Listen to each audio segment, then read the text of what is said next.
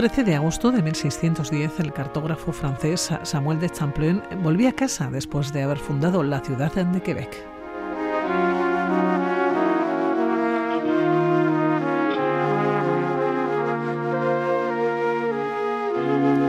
y harto de escuchar falsos rumores sobre balleneros que mataban a sus presas a cañonazos, dedicó tres páginas de su diario a relatar las persecuciones que él mismo había presenciado en las aguas heladas de Terranova.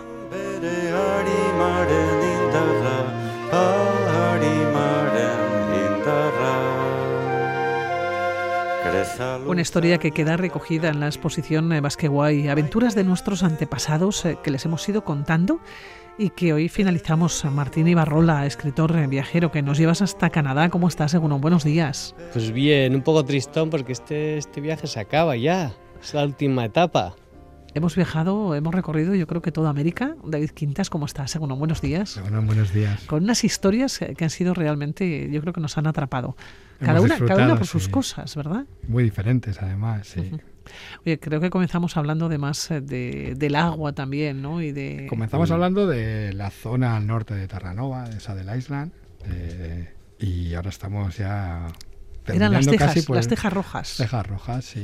Esa discusión que teníamos Martín y yo de si llevaban las tejas para hacer los hornos, ¿recuerdas? o eran la estiva de los barcos. Seguimos exactamente igual. ¿eh? yo, sigo defendiendo que eran la estiva de los barcos y él está con sus hornos. Pero bueno, probablemente tengamos o ninguno o los dos razón. O nunca lo sabremos. Nunca, nunca lo vamos eh, a saber. Volvemos eh, de nuevo a, a Canadá. Y es que, Martín, nos acercas a la historia de los balleneros vascos, que fueron muchos los que marcharon. Era era una forma, era una salida de vida. Estamos hablando del siglo XVII, estamos hablando de 1610. Sí, sí, sí, sí. Todos lo que buscaban el saín, que era el, oro líquido de los mares, que era la, grasa derretida de la, de la, ballena.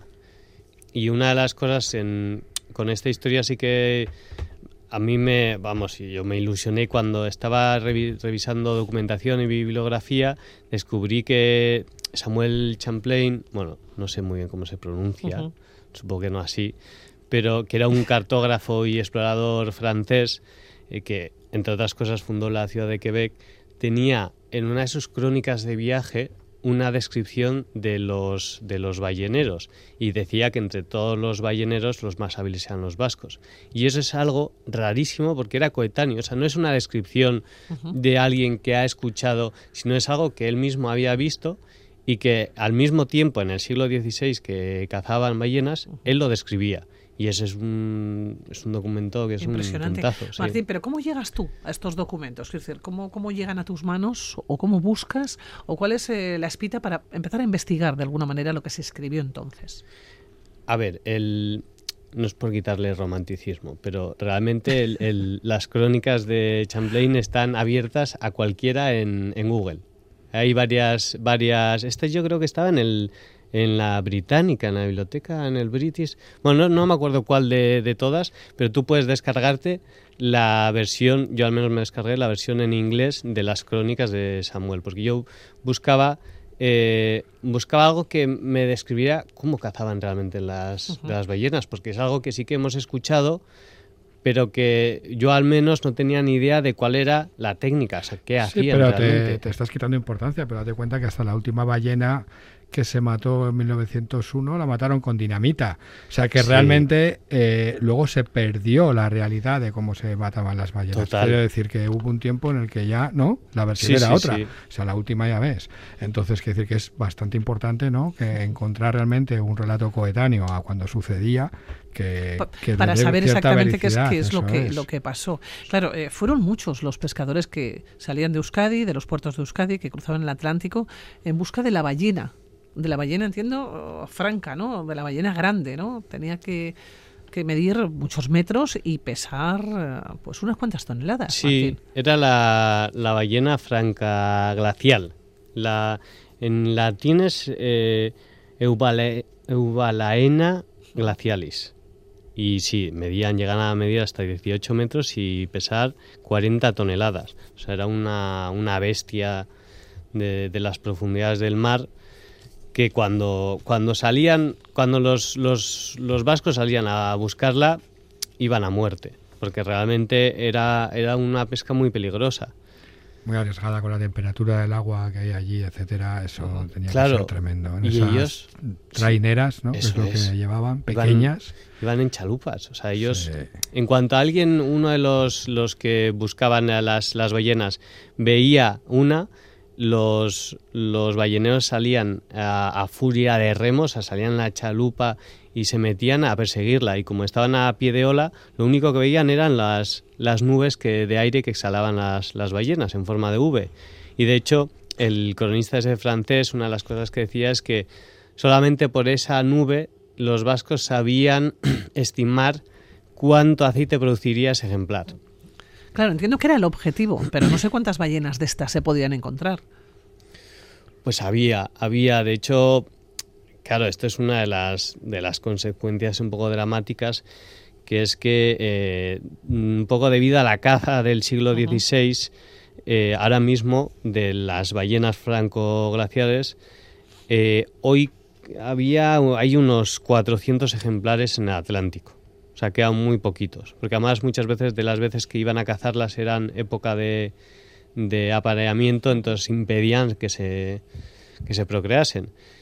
Y, sí, o sea, se cazaban. O sea, es verdad que no es una caza como la que estamos habituados hoy en día, que te pueden ir en, Noruega ahora mismo, que se permite la caza de la ballena, que es otra especie, pero van con, con arpones con explosivos o los, o los balleneros japoneses que también durante muchas décadas han salido a...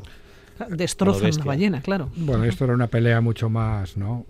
O sea, equilibrada de alguna manera, aunque bueno, no... A ver, era salvaje, era salvaje y eso, y por, por algo ya no se hace. Pero, pero claro, eso son cosas que ahora mismo es como muy fácil decir, ah, eso está muy mal.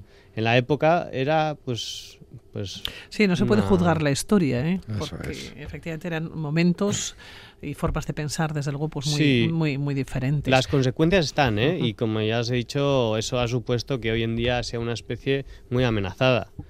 Pero, pero realmente era una lucha entre esos balleneros y un una bestia que de un coletazo los podía destruir fácilmente. Eh, ¿Qué más recoge el cartógrafo mm, Samuel de Champlain? Porque eh, decías eh, que iban en chalupas y que además se enfrentaban, o sea, que era como una pelea, como no, de igual a igual, no, la ballena era mucho más grande y tenía muchísima más potencia.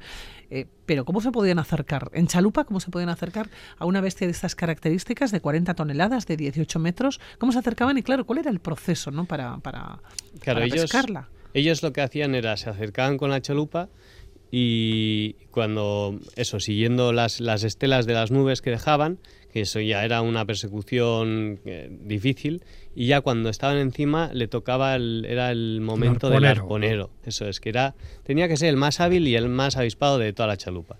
Y de hecho era el que más cobraba. Entonces, el arponero, en cuanto la, el, animal pasaba por debajo, le lanzaba el, el aguijón, el, arpón.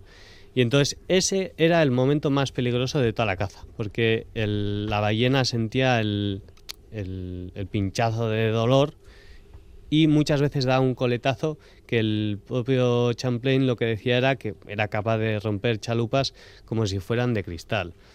Y entonces ahí ya empezaba la, la lucha, porque el arpón tenía una cuerda.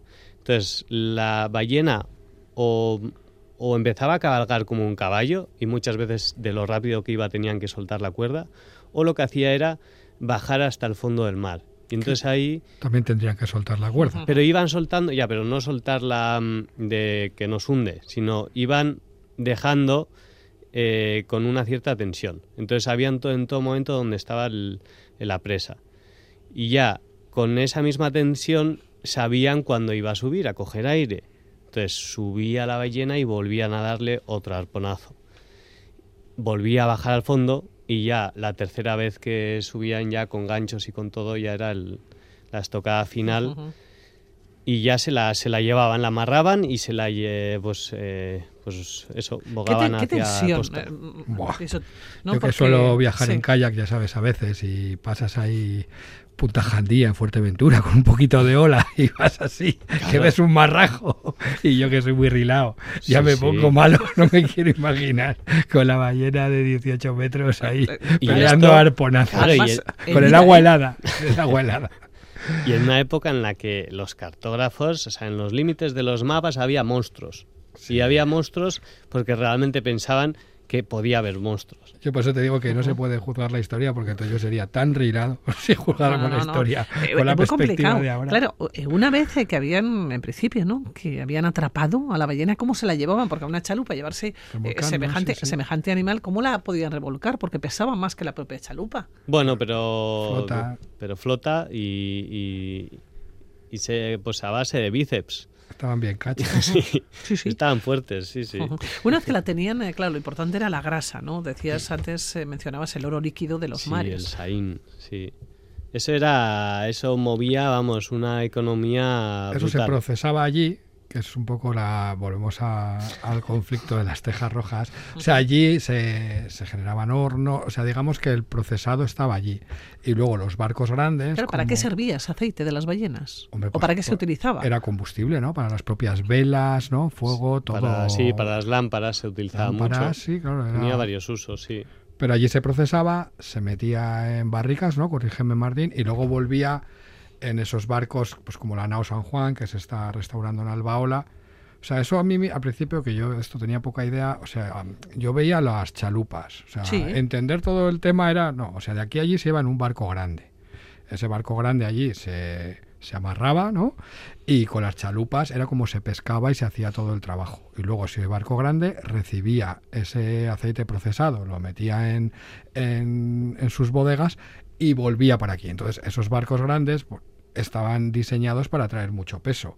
Hmm. Por eso mi teoría de que a la ida los cargaban también, porque si no, no podían navegar bien, si no llevaban la estiva bien puesta y las bodegas llenas de peso, estaban diseñados para navegar cargados, ¿no? Por eso tenemos ahí, pero bueno, es bueno explicarlo porque es un tema Claro, ¿cuántas ballenas eh, podían, eh, podían cazar? No sé, eh, en cada expedición en principio, ¿no? que iban, Martín. No sé si con una ya habían sacado tanto, pues tanto rendimiento que con encontrar una ya era suficiente. No me acuerdo, ojo, por ahí tendré la cifra. Sé que por ahí tenía la cifra de cuántos litros de aceite sacan de cada ballena, que era mucho. O sea, lo bueno de la ballena es que podían aprovechar absolutamente todo, desde la grasa hasta la carne, todo. Todo se tenía un uso. O sea, no había. Entonces, eh, y, además en toneladas. Por eso que era muy rentable, incluso con, no solamente con una de ellas, era muy rentable y sacaban mucho dinero. Sí, sí, sí. sí. Está claro que asumir esos riesgos tenía que tener sus beneficios, si no, sí que es un poco. Sí, hombre, sí, además es que se cruzaban el, el Atlántico para, para llegar allí. Sí. Y a ver cuántos llegaban, ¿no? Y no solamente cuántos llegaban allá, sino también cuántos volvían. En, en, Saddle Island, en lo que es la isla, eh, tan grande como la zona de hornos es el cementerio de los vascos de allí. Vamos, tenía su propio cementerio, o sea que supongo que... Que muchos, se quedaron en el camino, ¿no? Muchos no volvían. Oye, eh, David, Canadá, Terranova.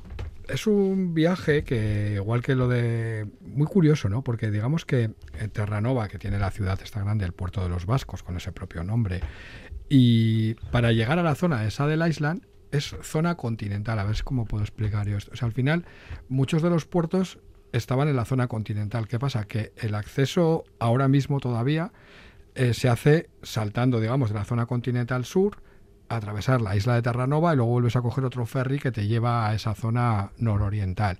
Porque el atravesar lo que es la carretera por el norte, según está todo de lado, etcétera, es mucho más complicado que ir por Terranova. No sé si me he explicado bien, pero vamos, que al final Terranova es una isla enorme que ahí sí que había varios puertos, pero también había puertos en la parte continental más al norte.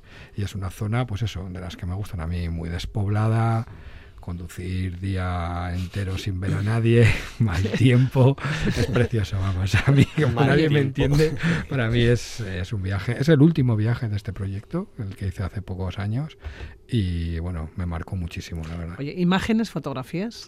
Pues a mí la fotografía, mira que hay o sea, señalética, o sea, eh, pueblos como que tienen nombres ahora que se supone que tienen un origen vasco, como Portuchua, que se escribe Port, yo tampoco hablo francés, Aucho, ¿sabes? Que son, hay muchos nombres que son como afrancesados, pero que vienen de palabras, de palabras en, euskera.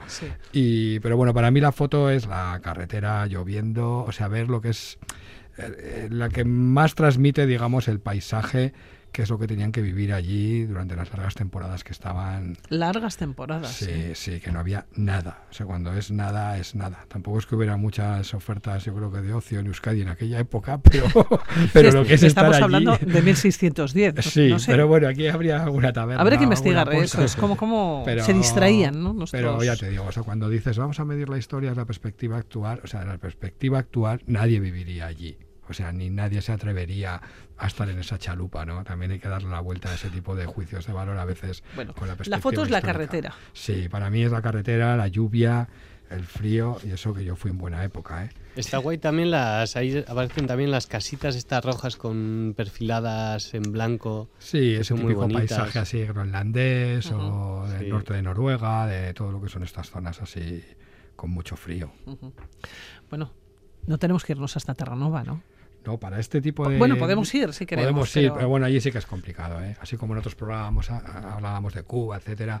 Llegar allí, me costó a mí llegar, yo creo que cuatro días. O sea, cuatro días de pues vuela a Nueva York, de allí vuela a un aeropuerto lo más grande posible de Canadá, de allí coge el coche, vete a coger el ferry, ese ferry te lleva al sur de Terranova, atraviesa todo Terranova, lo que te comentaba, vuelve a coger otro ferry, nada, es un viaje muy, muy complicado. Y aquí tenemos además, eh, en Euskadi tenemos suerte porque hay una red de museos marítimos, eh, un día hablamos de, Albaola, donde se está reconstruyendo la nao San Juan, que es la que estaba allí, tenemos también el, museo, el, museo de Donosti, no sé cómo se llama ahora, creo que ha cambiado de nombre, el Museo Naval, y yo creo que el top top es el Ichas Museum de Bilbao, donde tuvimos la exposición está además puesta a, sus puertas y allí tienes un recorrido de lo que es la historia naval, aparte del muelle de fuera con un montón de barcos, mm. etcétera, que es, que es increíble. Bueno, pues allá tendremos eh, que ir. Martín David, David eh, Martín, eh, que nos vamos a, a despedir. ha sido un viaje largo, bueno, de unos cuantos meses, un viaje que nos hemos acercado a la historia, que hemos viajado muchísimo, del norte a sur de, de América, que hemos seguido ¿no? el recorrido de nuestros antepasados, antepasadas también, vascas, pero hoy tenemos que poner ya punto final. Ha sido un placer, Martín Ibarrola. Sí, y nos veremos pronto. Yo creo que sí, ¿eh? Yo creo que sí, Martín. Sí. Ya sabes, te sigo la pista. Cuídate mucho, Martín. Un abrazo desde aquí. Un abrazo. Y hasta la próxima. Bueno, David, David Quintas, que también hasta la próxima. Sí, Cuídate. pena, pero sí, sí, sí nos, está, más aventuras. nos está dando pena ¿eh? despedirnos estas aventuras que hemos relacionado además la aventura con los viajes, con la historia también, ¿no? Y muy agradecidos por la difusión también. Bueno, ha, sido muy, ha sido muy bonito. Y a todas aquellas personas que se encuentren con esta exposición, más que guay, que, que se fijen, que la vean, que la lean, que vean las fotos, porque merece la pena. Que muchísimas gracias a los dos y muy buenos días. Gracias.